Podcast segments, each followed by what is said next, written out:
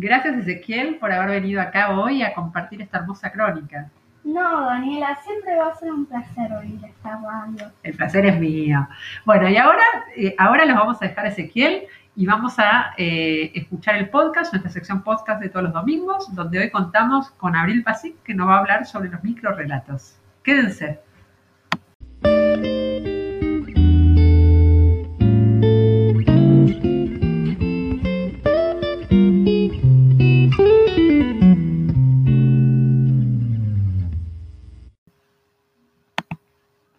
Son microrelatos aquellos textos de una sola línea y aquellos que ocupan cuatro páginas. La característica común entre ambos es que nacen, al igual que el relato y la poesía, con la intención de leerse en una sola sesión, y a diferencia de estos, con una atención sostenida de principio a fin. Qué fenómeno literario, ¿no? ¿Y cuántas diferentes formas? ¿Cuánto debate este engloba? La brevedad, la estructura, que si brevicuento, que si cuento económico. Pero me he tomado la libertad de comenzar mi podcast con esta cita extraída de la introducción al género por un viejo colega mío, Ginés Cutillas. Y la he elegido, he elegido esta cita como el que a mí me parece la forma más atinada de explicar a los microrelatos, quitando el foco de su extensión y de su nomenclatura. Si un microrelato es bueno, lo sabremos. Nos será interesante, nos sorprenderá o nos hará reír. Ningún, ningún microrelato será mejor por encajar en las normas de lo que debería ser un microrelato.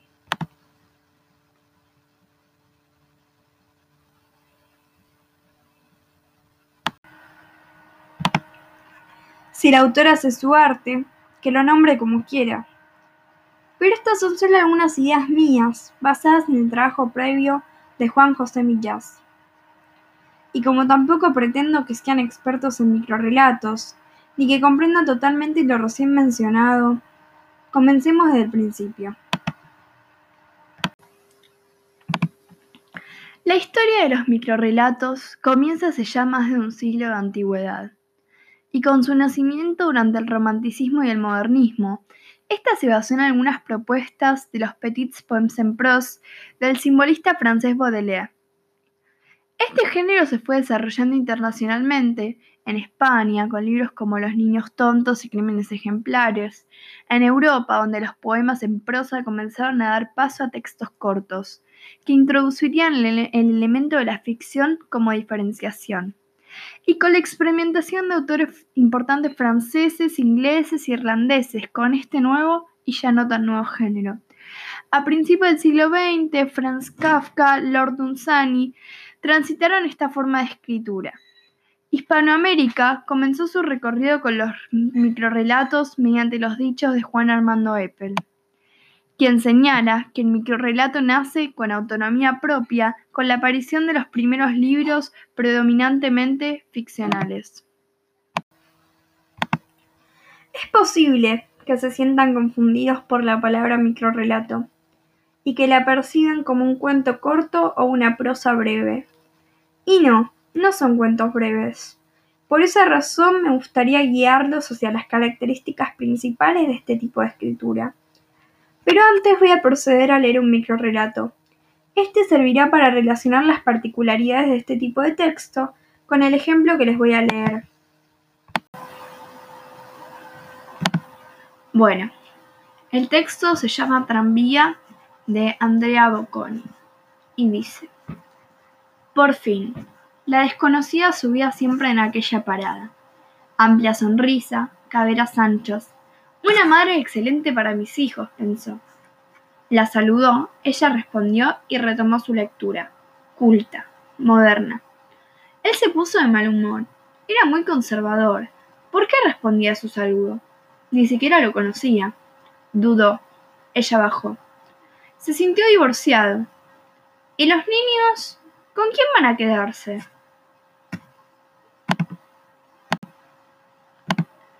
Como pueden notar, este microrelato tiene un tinte humorístico. Sin embargo, si nos desapegáramos de la idea del humor y la entendiéramos como sorpresa, notaríamos que este cumple estrictamente con las características principales del microrelato. El microrelato busca sorprender desde el primer momento. No hay tiempo para desarrollar ideas o introducir personajes. Por lo tanto, la primera frase formará la base a partir de la cual se armará el resto.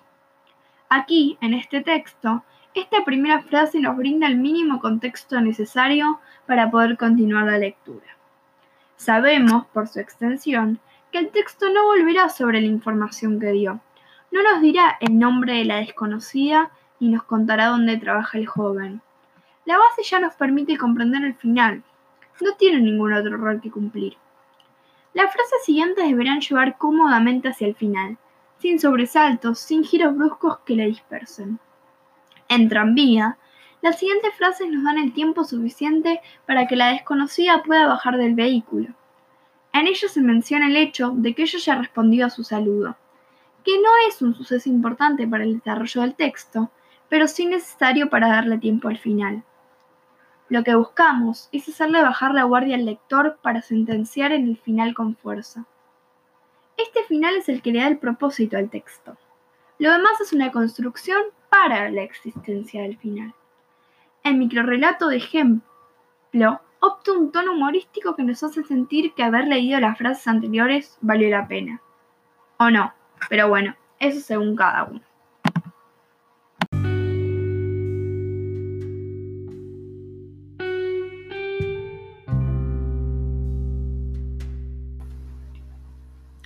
De esta forma doy por terminado el podcast.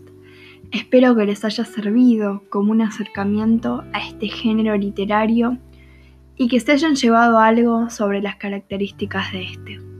Muchas gracias. Si quieren, me pueden buscar en mis redes sociales. Aparezco como Abril Pasic.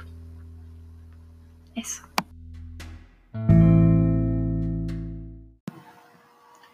El microrelato necesita leerse con atención en una lectura sin pausa.